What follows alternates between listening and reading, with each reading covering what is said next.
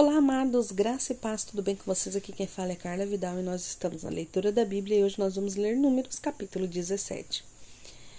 O Senhor disse a Moisés: Peça aos israelitas que tragam doze varas, uma de cada líder das tribos. Escreva o nome de cada líder em sua vara. Na vara de Levi, escreva o nome de Arão, pois é preciso que haja uma vara para cada chefe das tribos. Deposite-as na tenda do encontro na frente da arca das tábuas da aliança, aonde eu me encontro com vocês. A vara daquele que eu escolher florescerá, e eu me livrarei dessa constante queixa dos israelitas contra vocês. Assim Moisés falou aos israelitas, e os seus líderes deram doze varas, uma para cada líder das tribos, e a vara de Arão estava entre elas.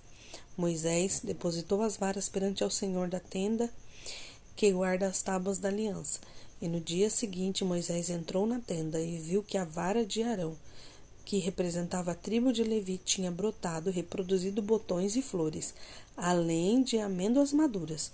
Então Moisés retirou todas as varas na presença do Senhor e as levou a todos os israelitas. Eles viram as varas e cada líder pegou a sua.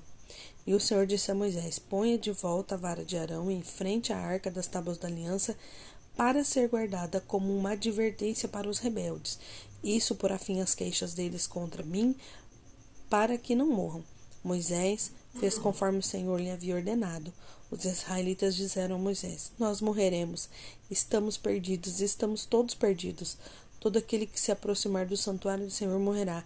Será que todos nós vamos morrer? E o Senhor, mais uma vez, demonstrando ao povo que ele estava no controle, que ele tinha escolhido aquele, aqueles líderes, que ele que tinha escolhido o sacerdote e que ele tinha um propósito para a vida de cada um daquele povo.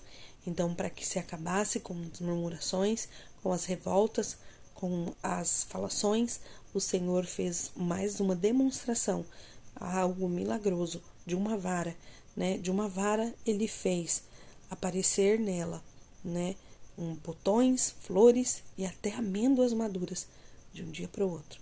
Então, é, Deus ele pode fazer coisas incríveis em nossas vidas. Nós só precisamos estar atentos ao que temos falado, ao que temos ouvido e ao que temos propagado. Em nome de Jesus. Amém.